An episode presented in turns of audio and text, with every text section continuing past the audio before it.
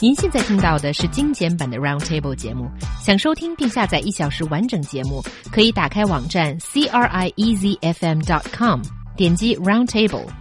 Podcast 用户可以搜索圆桌会议。A female college student has asked her boyfriend to watch 12 classic South Korean TV dramas and recite romantic scenes afterwards. Can you carve a romantic out of stone? 汉口学院一名大二男生在通讯工具上收到女友发给他的一张韩国电视剧清单，要求其在一个月内看完清单上列出的十二部韩剧，并能够完整的叙述出剧中出现的浪漫情节。这样做就可以让男友浪漫起来吗？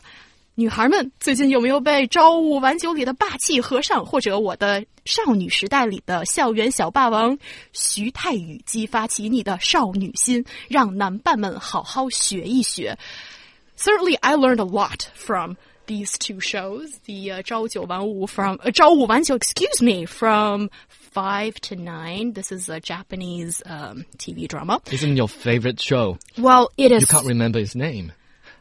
呃，山 P 吗？Shenxia Zhijiu. He's the guy who's the main role. He plays a Buddhist priest, and the storyline isn't all that complicated. Basically, a wonderful, amazing, gorgeous guy, and is totally head over heels in love with this girl and treats her super well. So there isn't really all that much to be said there, but I mean, guys, do you think it's useful to learn something from these South Korean TV dramas or Japanese TV dramas or whatever romantic movie or TV series that is out there? I think I don't think you can really limit this to South Korean or Japanese dramas. I think you could probably transpose this conversation to anywhere anywhere in the world. I, I agree. Yeah. Um, I mean, when we're talking here about this this college student, did she ask her boyfriend to watch twelve South Korean dramas and then recite scenes from them, you know, word for word afterwards? No, it's more like um, just reciting. I think is a, is about that showing you actually watched it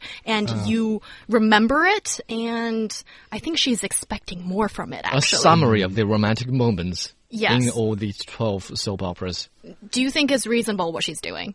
I think, I mean, if she's expecting him to watch all these and then after that, you know, that he'll, he'll be sort of the, the world's leading authority on love and romance, I think, I, I, think it somewhat devalues the, the, the, nature of being sort of loving and romantic if you have to pick up your ideas from the television.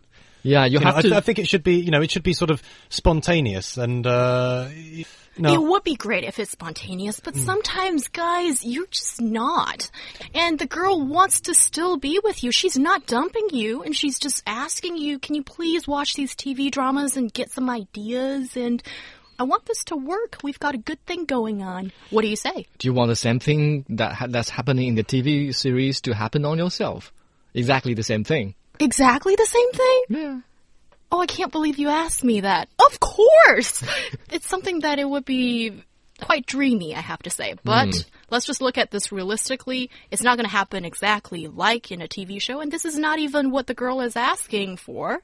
She just wants you to learn a bit more. Do you think she is a bit outrageous or whatever?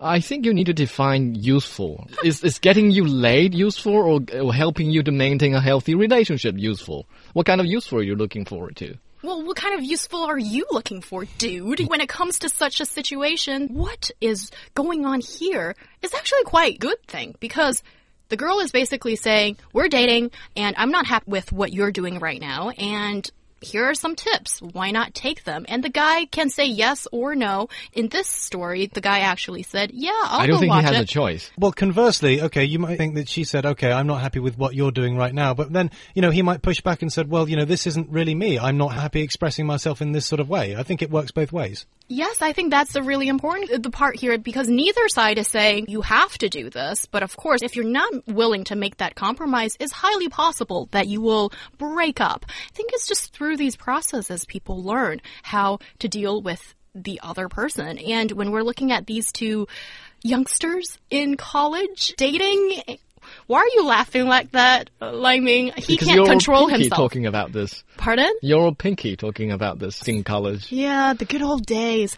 Yeah, I think it's really important for Chinese youngsters to go through dating and all this stuff because that's how exactly you know how to um, having a relationship and how to make a relationship function. Without this kind of conversation, it will not work. And when you look at all those singletons in our society, partially it's because that we've been just studying so hard in university and uh, in school, and you didn't really have the chance to date and have this kind of conversation. I'm with you th on this, on that we they should we should learn things by going on dates with other people with the opposite sex. But I'm not with you by saying that we should learn things. The introvert boys should learn things by watching TV. I don't think so. There are skills that you can require, but unless it's coming from the bottom of your heart, it's not going to help you in the long term. It just seems a bit manufactured if you're sitting down and watching all these programs and then trying to maybe copy and paste aspects of that into your own personal life. It should be sincere and it should come from the heart and you should be yourself. Okay, if you just copy and paste from any movie for it to work in your love life or business life, I mean, that's not going to work. You need to improvise. You have something to draw upon, and this girl has gone this far to give you the material. All you need to do is take the tips and turn it into something of your own, and your relationship will thrive. I don't think that's a reasonable move on the part of the girl because we all know that South Korean soap operas are notoriously long. They could extend for like 80 episodes. Well, there are short ones that are like only 25 episodes. 12, 12, 12 TV series in a month. He can't do anything else. All right. Well, it is something that they need to figure out if they want to stay together. And we have lots of listeners leaving messages here. First of all, I'd like to say hi to LYL Lee. She is listening to our show using her phone, using data flow. So thank you so much. You're paying for this. Thank you for your message. She's saying that, oh, I love watching Zhao Wu Wanjiu. That is from 5 to 9. She persuaded her boyfriend to watch it out of knowing more about Japanese traditional culture and Buddhism. And actually, she just wants him to learn the tactics that beautiful monk does. And our male listeners are not happy with what this lady has done, basically saying that you can't just copy these tactics. It's not going to work. It has to be sincere. Basically, you guys agree with it. And I just think for that show, it's worthwhile for people to watch because you get to see Shan Pi Shen Xia Zhi Jiu to go through Buddhism practice under this waterfall. And man, oh man, ladies, you should all check that out. That's all for Roundtable today. I'm He Yang. Stay tuned for more.